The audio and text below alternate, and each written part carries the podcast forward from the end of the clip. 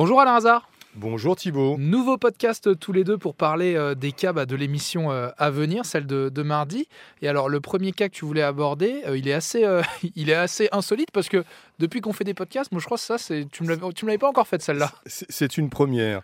C'est donc notre auditeur qui s'appelle Jérôme qui voit sur ses comptes à un moment donné passer trois commandes de Drive il n'a rien commandé.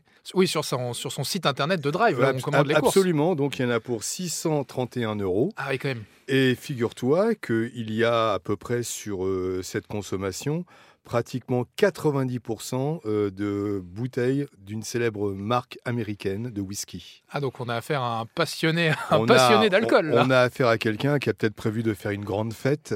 Ah bah pour, donc, plus de 600 euros. Il a euh. été généreux et je pense qu'il a non seulement pensé à sa fête, mais il a aussi pensé à l'après. Donc euh, évidemment son compte a été usurpé, on va se retourner contre la grande surface et pour l'instant la grande surface ne le rembourse pas. Et le deuxième cas que tu voulais aborder, alors Alain, il y a des cas inédits évidemment tous les jours dans l'émission, mais vous ne lâchez rien, vous revenez aussi sur, sur des cas passés, on ne cesse de le répéter. Et là, c'est ça, c'est euh, une, une, grande affaire qui avait été assez médiatisée il y a quelques temps, euh, une histoire d'usurpation d'identité dans des banques. Oui, effectivement, euh, souvent, Thibault, les banques parlent de négligence. Je rappelle qu'une banque qui vous dit effectivement vous avez commis une négligence, il faut qu'elle le prouve devant un juge. On se rend compte de plus en plus que les petits malins vont beaucoup plus vite que les banques et que tous les, filets de sécurité des banques ne marchent pas tout le temps. Et là, donc, on avait euh, au mois de mai euh, sorti une affaire, effectivement, où plusieurs victimes, c'est maintenant même des centaines de victimes, ont été victimes d'une fraude bancaire. Et donc, on va revenir sur ce cas pour voir où ça en est. On sait qu'à l'époque, la banque ne voulait rien faire, qu'elle a remboursé bizarrement les petites sommes, mais pas les très très grosses sommes. Et crois-moi, il y a tout de même des très très grosses sommes. Il y a même du 50 000, du 80 000 euros. Donc ce n'est pas rien.